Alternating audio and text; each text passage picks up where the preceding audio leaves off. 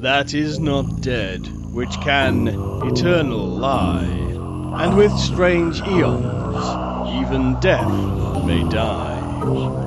Welcome to the All Lovecraftian Podcast at ArkhamInsiders.com. Hallo, ich bin Mirko. Hi, und ich bin Axel. Wir sind die Arkham Insiders. Auf ArkhamInsiders.com. Ja, heute haben wir eine schwierige Story, ein schwieriges Prosagedicht, an das sich ähm, ja nicht wirklich jemand rangewagt hat. Es gibt tatsächlich nicht viel über diese Geschichte zu finden in der Sekundärliteratur. Einen Aufsatz, einen Aufsatz hat ähm, jemand geschrieben, ein gewisser Paul Montelone, der ist äh, dieser Aufsatz ist natürlich nicht zu bekommen. Äh, ein weiteres Armutszeugnis für die Quellenzugänglichkeit. Joshi hat ein bisschen dazu geschrieben. Ansonsten ist eigentlich gar nichts oder kaum etwas zu finden, aber meiner Meinung nach einiges dazu zu sagen, Axel. Ja, zur Länge der Geschichte kann man natürlich sagen, sie ist nur 715 Wörter lang. Also äh, da schaffe ich ungefähr doppelt so viel am Tag, wenn nicht noch mehr. ähm, ja, also allein die Wortanzahl gibt natürlich nicht so viel her. Aber ja, du hast ja schon angedeutet, eventuell kann man da relativ viel rausholen. Und da bin ich auch mal gespannt, ob uns das heute gelingen wird. Aber Mirko, du hast eine kurze Zusammenfassung vorbereitet. So ist es. Ein mal wieder ungenannter Ich-Erzähler berichtet aus einer Sphäre, einem Zustand, den wir eigentlich nur sehr, sehr schwer einschätzen können. Es beginnt mit dem Satz, als meine letzten Tage gekommen waren und die Widrigkeiten des Daseins begannen, mich in den Wahnsinn zu treiben, sucht er die verklärende Zuflucht des Schlafs. Im Traum wandert das Ich durch eine Welt mit alten Gärten und verzauberten Wäldern, die er oft auch mit dem Schiff bereist und die er ausführlich schildert, wie das unter anderem in Das Weiße Schiff geschieht.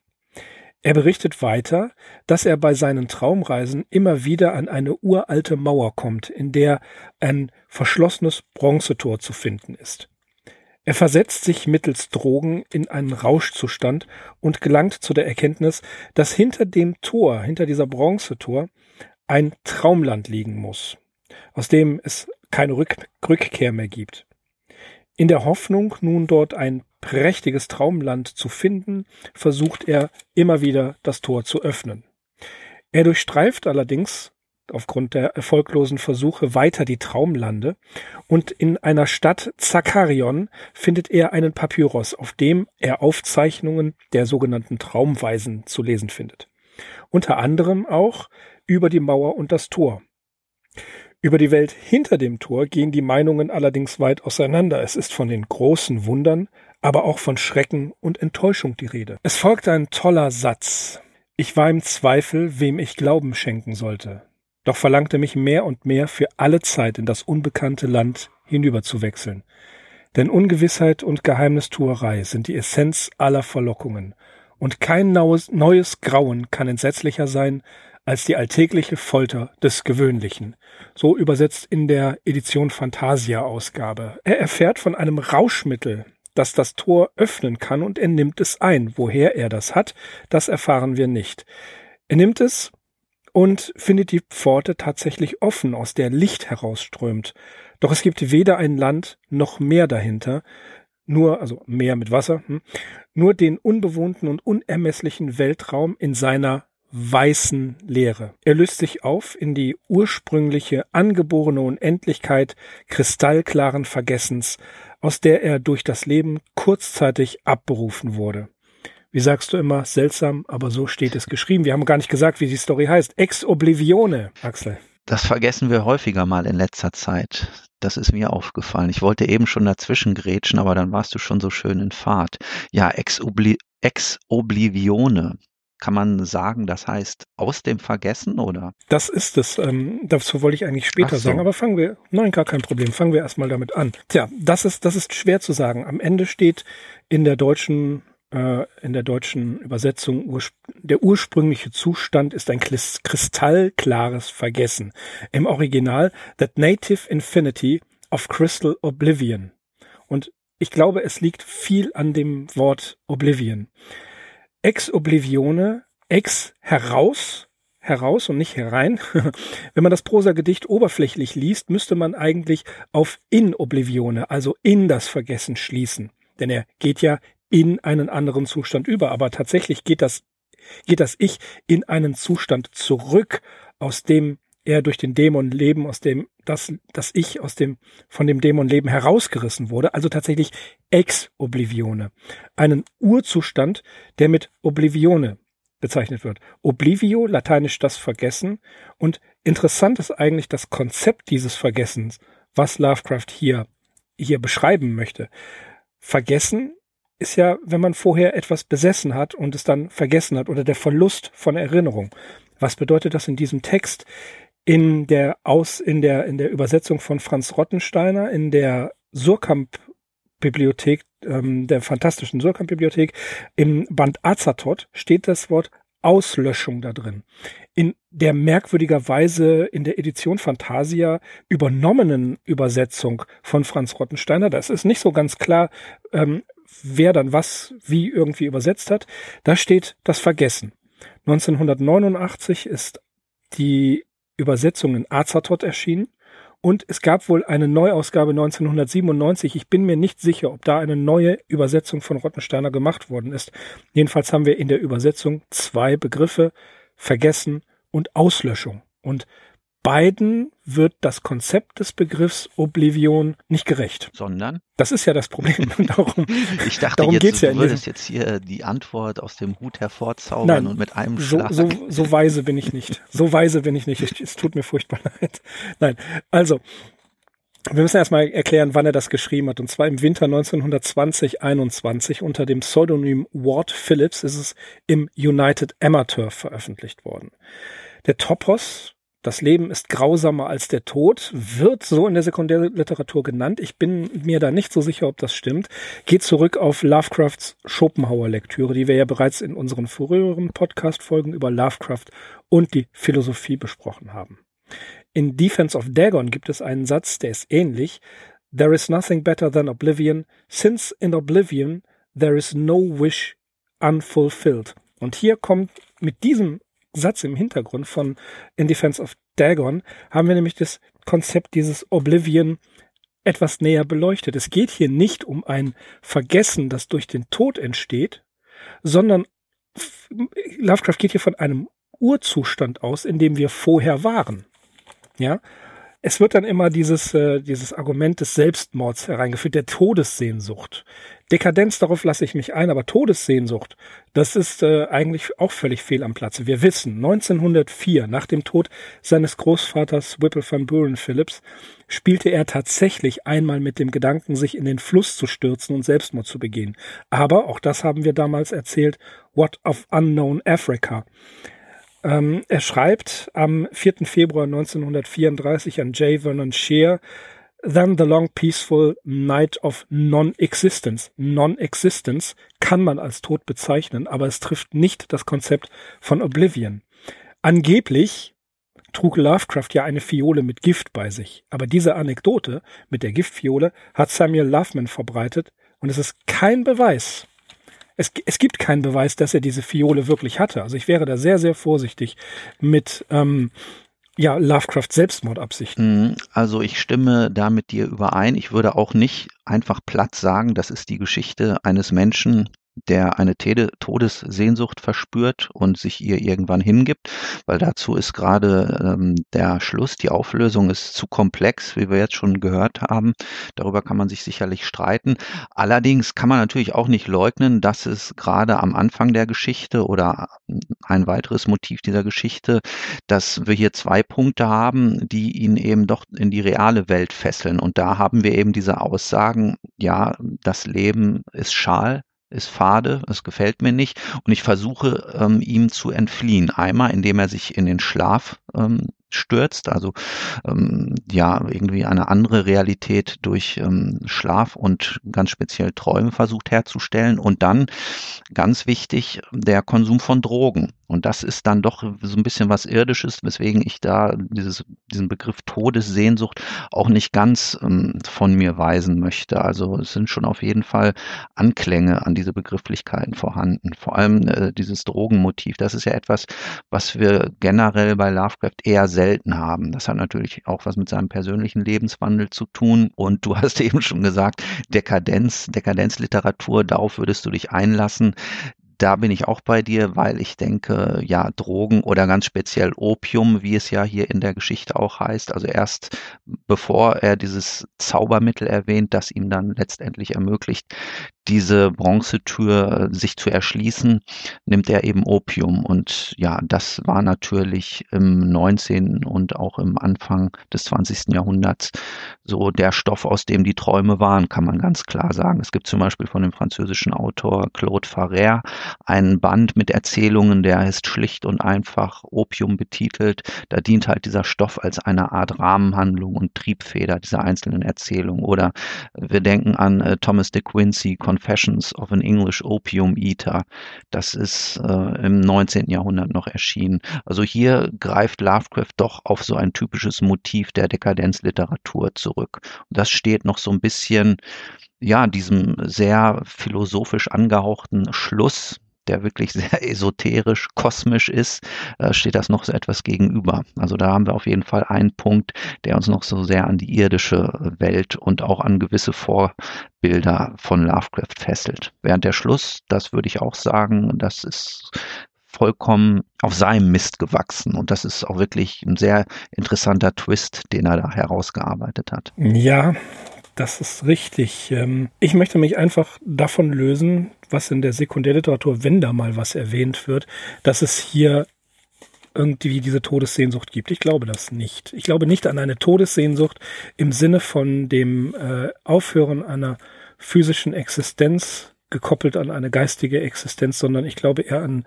Transformation. Okay. Der, le der leider unzugängliche Aufsatz von Paul, Montelone, hat den Titel Ex Oblivione und jetzt kommt The Contemplative Lovecraft, also der kontemplative Lovecraft. Und wir haben hier einen Hinweis auf Kontemplation, also sprich das konzentrierte Betrachten, die tatsächliche Vita Contemplativa, die als Gegensatz zu Hannah Arendts geforderten Vita Activa bildet und sich als Konzept durch die Geistesgeschichte seit der Antike zieht. Also wenn wir sehen, so wird Anaxagoras zum Beispiel die Ansicht zugeschrieben, dass das Leben lebenswert sei, weil es ermögliche, die Ordnung der Welt zu betrachten. Platon und Aristoteles, die Patristik. Michel de Montaigne ist in, der, in dem Zusammenhang interessant. Der sagte, dass ein Weiser sich zurückzieht, den Blick von der Welt abwendet. Es folgen die Romantiker und ja in direkter Folge davon Schopenhauer, den Lovecraft gelesen hatte. In seinem Hauptwerk Die Welt der Wille als, als Wille und Vorstellung wird der Kontemplation selber viel, viel Raum eingeräumt. Es geht bei ihm bei der Betrachtung auch um das Vergessen des Individuums, bis schließlich der Betrachter ein reines, willenloses, schmerzloses, zeitloses Subjekt der Erkenntnis ist. In diesem Augenblick der reinen Betrachtung, die die seligsten sind, welche wir kennen. Das war ein Originalzitat von Schopenhauer. Die seligsten, die wir kennen, die reine Betrachtung. Und somit denke ich, ist einer der Schlüssel, um letztendlich diesen Text hier hinzukriegen, äh, Lovecrafts Schopenhauer-Rezeption. Dieser, dieser beschriebene Zustand träte unter anderem bei der Betrachtung der Natur und besonders der Pflanzenwelt ein. Und wir haben hier auch wieder Pflanzenmotive in Lovecrafts Text Ex Oblivione. Ich möchte den Exkurs über die Kontemplation jetzt nicht zu weit führen, aber falls jemand das Thema für eine Seminararbeit äh, braucht, äh, feel free to do. Dann könnt ihr Schopenhauer mit Lovecraft vermischen. Das ist nämlich auch sehr, sehr, sehr, sehr gut. Aber ich sagte gerade eben Übergang beziehungsweise Transformation. Er beschreibt den Kosmos, den er sieht, den Weltraum ja als weiß und nicht als schwarz. Das finde ich auch einen wichtigen Hinweis. Mhm. In technischer Hinsicht ist es sowieso ganz interessant, wie sich dieser sehr kurze Text aufteilt, weil er beginnt ja im Prinzip wie so eine romantische Fabel. Wir haben da ganz deutlich Anklänge nochmal an Lord Dunsany und an seine eigenen Traumlandgeschichten. Ja, und wie endet es? Es endet in einer gänzlich nüchternen, desillusionierten Erkenntnistheorie. Also das äh, überschneidet sich so ein bisschen auch mit dem, was du über die Kontemplation gesagt hast. Der Schluss ist einfach, der Mensch ist Teil einer angeborenen Unendlichkeit des ja, unbewohnten und unermesslichen Weltraums und ja, das, was wir Leben nennen, ist nur eine kurze, leidvolle Stunde, also eine völlige Nichtigkeit, die sich wahrscheinlich mathematisch noch nicht einmal ausdrücken lässt. Und ja, da geht er dann halt wieder zurück. Also da nochmal zu dem Punkt der Todessehnsucht. Also wenn wir natürlich hier angelangt sind, das hat nichts mehr mit einer Todessehnsucht zu tun, sondern ja, das ist eine tiefe existenzielle Wahrheit, die der namenlose Erzähler hier am Schluss erkennt und er nimmt diesen Zustand ja voller Dankbarkeit an. Also mehr kann gar nicht mehr kommen in dem Moment. Ja, man muss noch das, äh, das Symbol des weißen Kosmos hinzufügen. Bei äh, Saramago zum Beispiel, die Stadt der Blinden, in der eine die Bevölkerung einer gesamten Stadt plötzlich erblindet, sehen sie nicht schwarz, so wie man sich das als Sehender vorstellt. Also wenn man als Sehender blind definiert, dann ist es so, wie wenn man die Augen zumacht, man sieht dunkel. Nein, diese Blindheit ist weiß. Guy de Maupassant in Das Gasthaus. Die, die Welt, das Gasthaus wird eingeschneit und das Weiß überdeckt alles und ähm, ist ein Symbol des Übergangs. Ja, auch was wir an Symbolen hier haben, das verschlossene Tor zum Beispiel, wie in The Tomb, diese morbide Sehnsucht nach der dahinter existierenden Welt, ähm, die von der Mauer getrennt wird und man nicht genau weiß, der Erzähler gar keinen Hinweis darauf findet, was jetzt eigentlich dahinter ist. Spekulationen in die eine wie in die andere Richtung liest er in diesem Papyrus von den Traumweisen.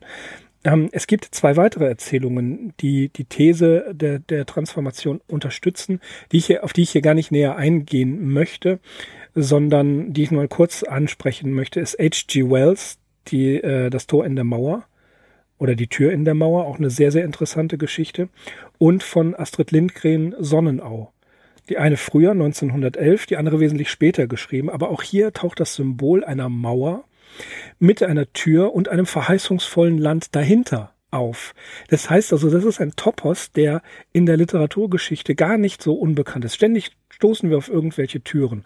Dahinter ist dann irgendeine Spekulation, ein anderes Land, eine andere Daseinsebene. Und darauf läuft Ex Oblivione nämlich hinaus. Diese andere Daseinsebene ist etwas, was wir der Theorie der Geschichte nachher schon kennen. Wir sind so heißt es am Ende der Geschichte, durch den Dämon des Lebens, also des Daseins, aus diesem Urzustand herausgerissen, müssen dann unser Leben leben und gehen dann wieder zurück. Aber es ist nicht so, dass, dass wir das äh, unbewusst nicht kennen vorher. Und mit diesem Motiv spielt Lovecraft. Und das finde ich das Interessante, denn hier ähm, steht die triste, banale, banale Realität einer anderen Dimension gegenüber. Ja, einer, einer ja, unbeschreibbaren Dimension. Was auch, und das hast du gerade eben ähm, angedeutet, schon mit dem kosmischen Schrecken zu tun hat. Ja, dieses, was liegt dahinter, das Unermessliche, das Große, das, was wir nicht fassen können, was wir nicht definieren können. Das ist ja das eigentlich, was später den kosmischen Schrecken ausmacht. Mhm. Aber da die irdische Existenz des Erzählers nicht weiß, was sich hinter der Mauer verbirgt, er es aber eigentlich wissen müsste, weil er aus der Unendlichkeit für eine kurze Stunde vom Dämonleben herausgerissen wurde, muss er doch in der irdischen Welt sterben oder nicht? Das ist die Frage. Ich weiß es nicht. Äh, es bleibt auch ungeklärt hier. Ähm, ganz einfach, weil es sehr viel mit Symbolhaftigkeit zu tun hat. Ich gehe noch einen Schritt weiter. Entscheidender ist wohl der Ekel an der Existenz an sich, also an der physischen Existenz als Mensch in dieser prosaischen Welt, die aber keinesfalls in einem Tod enden muss. Es geht viel, vielleicht viel mehr um eine geistige beziehungsweise rein ästhetische Ebene, eine andere Existenzweise, eine, eine ästhetische Revolution. Und wenn man jetzt noch ein Register weiterzieht und sagt, äh, Michel Olbecks Titel von seiner Lovecraft-Biografie, Gegen die Welt, gegen das Leben, da zitiere ich Michel Olbeck selber, wohlgemerkt, das Leben hat keinen Sinn, aber der Tod auch nicht. Ne? Ja, das, ist, ja. das ist doch mhm. interessant. Das, ich, ne? Äh, ich verstehe das auch völlig. Nur ich bin, bin, ja, bin, bin ja ein schwerfälliger Ostwestfale. Ich stelle mir halt einen Menschen vor, der diese Geschichte vielleicht mal irgendwann irgendwo erzählt, wobei das ja auch schon wieder so eine unmögliche Frage ist. Und ähm, er hatte halt irgendwie eine irdische Existenz. Sonst hätte er ja auch nicht diesen ja, ja, das ist schon richtig. Und irgendwann ja. wird halt ein, so wie ähm, das weiße Schiff da zerschellt ja auch ein Schiff und es gibt halt in dieser irdischen Welt ein greifbares materielles Überbleibsel, nämlich irgendeine Schiffsplanke oder ein toter Vogel. Also in der Realität der Geschichte, in Anführungsstrichen, wird vielleicht irgendwo irgendwann ein toter Mensch gefunden oder auch, ähm, wie heißt die Geschichte, wo äh, er nachher an den Strand angespült wird? Ja, habe ich auch gerade gedacht. Ähm, das war als, als König Koran. Celephais war das. Celephais, mhm, genau, richtig. Ja. Celephais ist sozusagen die äh, Geschwistergeschichte mhm. zu Ex Oblivion. Aber mehr möchte ich darauf gar nicht eingehen, weil das ist natürlich reine Spekulation und natürlich um, diese, um diesen Aspekt geht es auch gar nicht. Was passiert jetzt mit dem Erzähler in einer wie auch immer real gearteten Welt? Ich möchte noch kurz anschließen, weil du schon einige Beispiele von Geschichten genannt hast, in denen eine Tür in der Mauer ähm, eine zentrale Rolle einnimmt. Ganz bekannt ist natürlich noch von der englischen Jugendbuchautorin Frances Hodgson Burnett, Der geheime Garten. Das ist 1911 erschienen und auch hier geht es um ein efeu umranktes Tor und ein dahinterliegender Garten, der ja zum Sehnsuchtsort und zur Fluchtmöglichkeit aus einer bedrückenden Realität wird. Das ist zwar nicht ganz so abgehoben philosophisch wie jetzt bei H.G. Wells, die Tür in der Mauer. Das geht schon mehr hier in unsere Geschichte. Aber ja, das Motiv ist auf jeden Fall, wie du gesagt hast, das ist auf jeden Fall ähm, ein weit verbreitetes und das wird Lovecraft auch gekannt haben und aus irgendeiner Quelle ja, wird es zu ihm gekommen sein, aber ja, man merkt das so richtig. Die Geschichte beginnt eigentlich so relativ konventionell und man denkt, ja, okay, jetzt haben wir hier wieder diesen Lebensüberdruss und dann, ähm, ja, fängt sie an, ganz viele Fragen aufzuwerfen. Eine Frage, die mich auch noch beschäftigt hat, ist zum Beispiel, der Erzähler könnte ja damit zufrieden sein, dass es ihm gelingt, durch den Traum oder durch das Träumen der realen Welt zu entfliehen, der realen und als bedrückend empfundenen Welt zu entfliehen. Aber das reicht ihm nicht. Er ist noch nicht mit dem Traum am Sehnsuchtsort, sondern der Traum bringt ihn erst zu einem weiteren Sehnsucht, Sehnsuchtsort. Und das ist eben diese Mauer mit der Tür darin. Er weiß nicht, wie er da hineinkommt. Und der Schlüssel zu diesem Traum oder zu diesem Sehnsuchtsort, zu diesem Traumort, der Schlüssel muss ihm auch erstmal im Traum erscheinen, nämlich in Form dieses Manuskripts in dieser Stadt, das die Weisen verfasst haben. Und das ist natürlich auch was, was wir später beim Schlüssel wieder haben werden. Aber da ist es noch etwas, ja, konventioneller gelöst, weil da träumt ihm, da träumt ihm tatsächlich, der Schlüssel liegt da und da in dem und dem Kasten auf dem Dachboden. Und dann geht er eben in der wachen Welt hin und holt den Schlüssel. Und hier ja. ist diese Frage so ein bisschen, ja, nebulös weil es geht dann mhm. um irgendeine weitere Droge, ja. wie du bemerkt hast. Wir wissen gar nicht, wo die dann herkommt, aber ja, das wird ihm eben auch im Traum gesagt, also nimm diese und jene Droge und dann hast du im Prinzip den Schlüssel zu dieser Bronzetür. ja, ich stell's mir gerade vor. Traum, Traumland-Apotheke. Nehmen Sie diese Droge, um was auch immer dahin zu kommen. So, so ein Werbespot, ja. Mhm. aber ähm, was, was, was interessant ist, die, die Erzählsituation ist ja völlig ungeklärt. Die kann man ja auch rational gar nicht nachvollziehen. Richtig. Wie soll jemand in der Ich-Erzählform das nacherzählen, wenn er ja eigentlich in dieses Vergessen zurückgetaucht ist? Wann erzählt er das? Von welchem Punkt aus? Tja, und ja? wem auch? Ich also meine, die Probleme, wem, ja. die Sphären, in denen der sich befindet, was interessiert ihn da noch, äh, jetzt dir das und mir eine Geschichte zu hinterlassen, ja. dass wir irgendwann das ist ein Podcast Bruch. darüber machen. Ja. Der lädt ja zur Spekulation ein, das hat er uns als Hausaufgabe mitgegeben. ja, äh, das ist ja ein Bruch mit jeder Erzählkonvention. Mhm. Ne? Also er, er, er präsentiert uns ein erzählendes Ich, das eine völlig wilde Geschichte erzählt. Und ähm, wir, wir können überhaupt nicht sagen, wenn, wenn ich eben wieder in Oblivione bin, also in diesem Urzustand des denn der Nicht-Existenz, was ja auch nicht sein kann, denn er existiert ja, äh, also ein Paradoxon. Wie, wie, wie kommt er dazu, uns das zu berichten? Wie soll das funktionieren? Bei, bei Leuten wie äh, dem Erzähler aus Dagon zum Beispiel, ja, da schreibt er das nieder. Und bei anderen Ich-Erzählern, da mag es ein Bericht sein. Aber hier ist theoretisch der Bericht an, an einen potenziellen Leser ja gar nicht möglich. Und trotzdem ist es da. Das ist eben immer das Problem mit Literatur, dass es halt so einen Sender und einen Empfänger geben muss. Und es gibt Themen, die sind eigentlich zu komplex, als dass man sie auf so ein einfaches Schema herunterbrechen kann. Aber richtig, ja, ja das, ja. das ist halt das einfach ist eine rein, das ist einfach eine rein praktische aus der Not herausgeborene Lösung. Ähm, das ist übrigens ein Problem, mit dem sich auch Algernon Blackwood herumschlagen musste, der wirklich versucht hat, über Dinge zu schreiben, die sich nicht beschreiben lassen.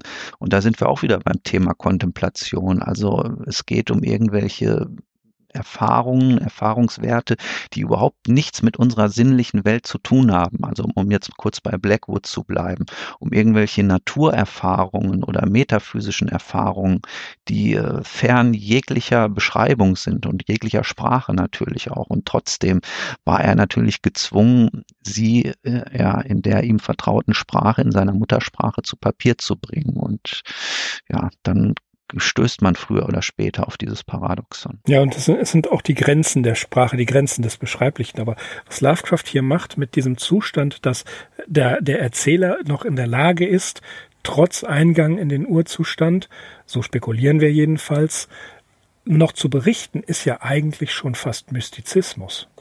Also ja, dunkler Mystizismus. Ja, mhm. so gesehen werden wir auch zu Eingeweihten, also werden wir vielleicht auch ähm, ja ja, in, der, in, ja, de, in dem Moment ja. müssen wir uns das ja auch vorstellen, diese Auslöschung. Das ist das richtig, ja, ja. Das, und das ist ja ein etwas nicht Vorstellbares. Ja, genau. Das ist ja ein genau. Konzept. Mhm. Ne? Und ich glaube trotz allem, dass ähm, viel in Schopenhauer liegt, ganz, ganz gewiss viel in seinem, in seiner Vorstellung. Und ähm, das, wie man das bei Olbeck nachlesen kann, dass die, dass das eine ästhetische Revolte gegen den Weltekel ist und den, diesen, diesen Ekel vor der Existenz, nicht vor der, ähm, sagen wir mal davor, dass er ein Mensch mit zwei Beinen und äh, der essen muss und so weiter. Das war, glaube ich, nicht Lovecrafts Problem, sondern dass er sich unverstanden fühlte und nicht nur in New York, sondern davor, das wissen wir auch schon, war er selbst ein Sonderling hat sich auch so stilisiert und hat daran auch Gefallen gefunden. Und er mag diese prosaische Welt nicht. Ihm ist klar auf der einen Seite, man muss Konventionen einhalten, um in dieser Welt zu bestehen. Man muss Konventionen einhalten, schriftstellerische Konventionen, um irgendwas schreiben zu können. Und in dieser, diesem kleinen Prosagedicht kommt dieser Bruch zustande. Der Bruch mit einer schriftstellerischen Konvention. Wo ist die Person verortet? Und das greift wieder auf den Mystizismus zurück, Meister Eckhart und so weiter und so weiter. Ähm, er steht da in einer ja, in einer geistesgeschichtlichen Tradition, würde ich sagen, auch wenn das ein bisschen hochgegriffen ist, aber ich glaube schon, viele Dinge davon hat er gelesen und wusste er auch. Und er greift das hier auf und sucht seinen Platz in diesen Reihen. Ja, auf jeden Fall haben wir hier auch mal einen weiteren Beleg für seine wissenschaftliche, ähm, ja, für seine wissenschaftlichen Kenntnisse oder auch für seine Neigung, weil ich bin auf einen Eintrag im Commonplace Book gestoßen von 1919, da wird das, was wir hier in der Geschichte dann erleben, quasi schon angesprochen. Und der Eintrag, der Gedanke, den Lovecraft damals festgehalten hat, also ungefähr ein oder anderthalb Jahre bevor er die Geschichte geschrieben hat, der lautet, die Auflösung aller Materie zu Elektronen und schließlich dem leeren Raum ist sicher. Ebenso wie bekannt ist, dass die Energie zu Strahlungswärme herabsinkt. Fall von Beschleunigung. Mensch geht im Weltraum auf. Ja. Das ist der, der äh, Hitzetod des Universums, wie er in der späteren Science-Fiction-Literatur beschrieben wird. Aber es gibt, wo du das hier gerade äh, sagst, es gibt ähm, um 1920 herum ebenfalls einen Eintrag, der ist, ähm, der, der ist überschrieben Leben und Tod, ebenfalls im Common Place Book. Leben und Tod. Tod, seine Trostlosigkeit und sein Grauen. Düstere Räume, Meeresgrund, tote Städte. Das Leben jedoch das größere Grauen. Ungeheure, unerhörte Reptilien und Leviathane, entsetzliche wilde Tiere des prähistorischen Dschungels, üppige, schleimige Vegetation, böse Instinkte der Urmenschen. Und dann kommt's, das Leben ist entsetzlicher als der Tod. Das Ganze wird vermutet, dass es ähm, eine Geschichte gab, tatsächlich eine der, der wenigen verlorenen Geschichten von Lovecraft oder wahrscheinlich auch, wenn wir uns die Kollaborationen angucken, eine von vielen verlorenen Geschichten, die mit Life and Death überschrieben wurde. Man weiß nicht, nicht wirklich, man kann diese, die Existenz dieser Geschichte nicht hundertprozentig sichern. Lovecraft hat diesen Eintrag nicht durchgestrichen oder andererseits äh, gezeigt, dass er benutzt wurde. Und er erwähnt diese Geschichte nicht. Aber offensichtlich hat H.R. Äh, R.H. Barlow einen Brief am 14. Juni 1944 an August Derleth geschrieben, in der er vermutet, dass diese Geschichte mal im United Amateur erschienen ist. Aber das ist wohl nicht der Fall und George T. Wetzel hat umfangreiche Untersuchungen zu dieser Geschichte, zu dieser möglichen Geschichte gesucht und ebenfalls nicht gefunden. Und in der Fossil Collection of Amateur Journalism, die wir ja auch schon mal zitiert haben, im Franklin Institute in Philadelphia, kann man diese Geschichte nicht mehr finden, weil dieses Archiv ja in Stücke geschlagen wurde, vandalisiert kann man sagen. Und wir haben also keine Möglichkeit herauszufinden, ob diese Geschichte wirklich existiert. Es gibt die Spekulation, dass sie da war, aber man weiß es nicht. Und der Plot, den soll er später für Ex Oblivione in irgendeiner Art und Weise verwendet haben. Schwer zu sagen. Also wir haben auch hier den Hinweis auf eine verlorene Geschichte. Und was du erzählt hast, dass sich das alles wieder in Atome zerlöst. Der Atomismus der, der äh, Vorsokratiker steht hier Pate dafür. Das sind alles Belege dafür, dass, dass Lovecraft ein Materialist war, aber immer noch diesen Mystizismus in irgendeiner Art und Weise thematisiert hat. Er war damit nicht durch. Man kann sagen, ja, er war ein beinharter Materialist. Da gibt es keinen Zweifel dran. Ich aber glaube, dass ihn trotzdem der Gedanke nicht losgelassen hat, was mag eine andere Existenzebene sein. Hm. Ja, wir werden auf jeden Fall ganz stark, oder so ging es mir zumindest, an Beyond the Wall of Sleep erinnert da ist ja die irdische Existenz im Körper von Joe Slater ist ein Gefängnis irgendeiner kosmischen, immateriellen Entität. Genau. Und genau, der Joe genau. Slater das, das stirbt ja, ja, der, ja. da haben wir eben das, worauf Mhm. ich vorhin hinaus wollte.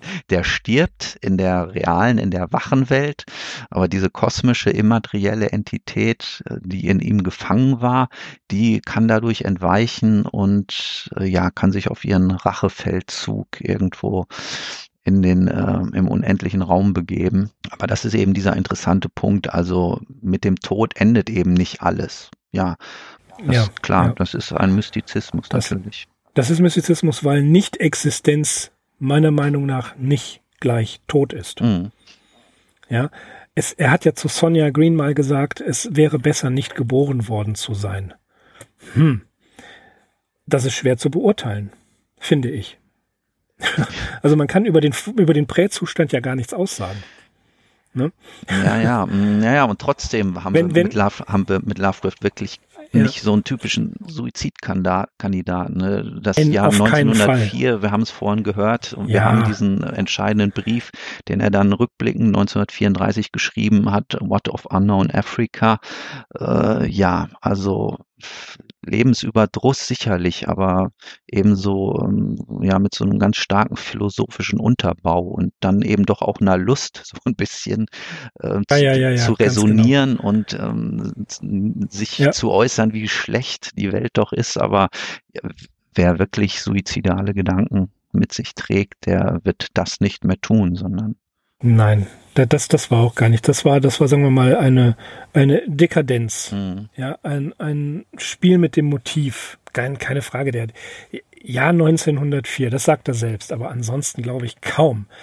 Der hat zwar gelitten an seiner Existenz, das wissen wir nach über 80 Folgen Biografie. Da haben wir es ja immer, immer und immer wieder gesagt. Aber dass er ein Selbstmordkandidat war, das ist höchst unwahrscheinlich. Da muss man sich nichts erzählen lassen. Insbesondere nicht nach 1904.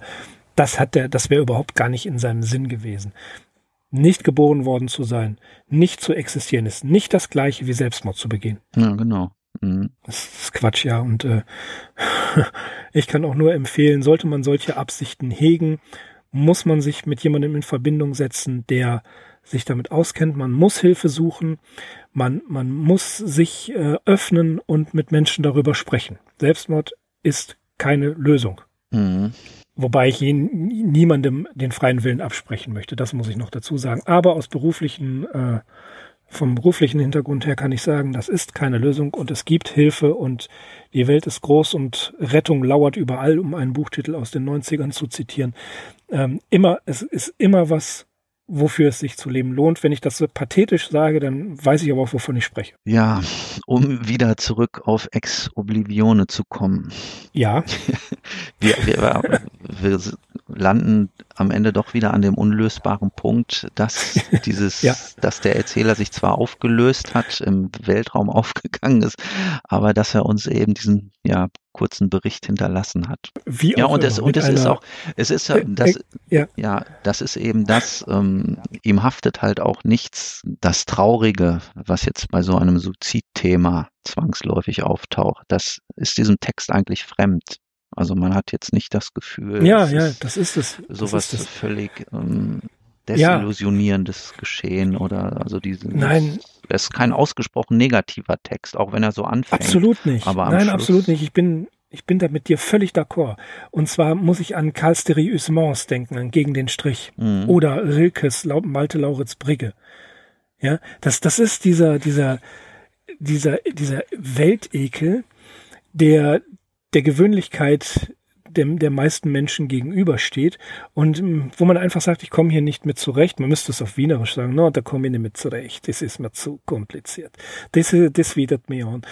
Ja, dass, dass man wirklich dem so gegenübersteht und eine ästhetische Revolution anstrebt. Mhm. Und das ähm, macht das, das, das lyrische, das Prosa, das lyrisch-Prosa, ich, ich hier, es, es begehrt auf, es will von dieser Welt fliehen, und das ist ja auch ein, ein, ein Punkt. Lovecraft, nicht nur Schopenhauer-Fan, sondern auch Epikur-Fan, also Epikureer, der sagte, bleibe in deinem Garten und ähm, ja, messe die Zahl deiner Freunde äh, klein. Also hab nicht zu viele Freunde, hab ausgesuchte Freunde. Das ist ja eine Mixtur mit der, mit der rivalisierenden Philosophie des Stoizismus, was Lovecraft hier in, in jeder Art und Weise ausprägt. Und nochmal auf Henry Rycroft von George Gissing zurückzukommen. Der macht das genauso. Der hat das Glück, finanziert zu werden von einem Mäzen und sich eigentlich den ganzen Tag über der Stille seines Cottage hinzugeben und Schriftsteller zu sein. So, und das ist ähm, ja, das ist das, worauf es hinausläuft. Ich bleibe bei meiner Meinung, es geht hier um eine ästhetische Revolution, wie Olbeck sie beschreibt. Jemand, der krank ist an der Welt, will ihr etwas entgegensetzen. Ja, und ich rechne es diesem Text hoch an, dass er nicht in einer Horrorerzählung geendet ist. Ja, das hätten, das, ja, ich denke da gerade an House of the Borderland von William Hope Hodgson, der am Ende ja auch diese, dieses apokalyptische, Univers Universum da hatte, äh, wo es am Anfang recht vielversprechend mit einer Horrorstory losging und dann, dann endete es irgendwo im Kosmizismus. Ja, ich mag grundsätzlich keine Grausamkeiten. Ich finde es gut, dass Lovecraft sowas auch wirklich nur in Ausnahmefällen angewendet hat, weil es gibt einfach auch so Autoren, ich denke so an Thomas Ligotti oder so,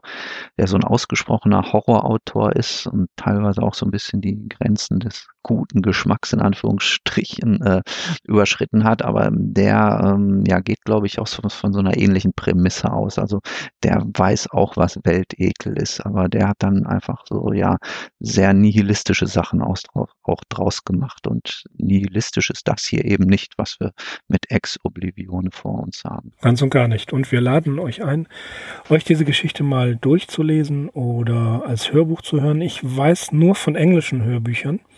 Davon gibt es eine ganze Masse auf YouTube. Äh, irgendwo ist der Text auf jeden Fall noch zu bekommen. Im, ähm, ich glaube, im Azatot-Band ist mhm. er noch drin.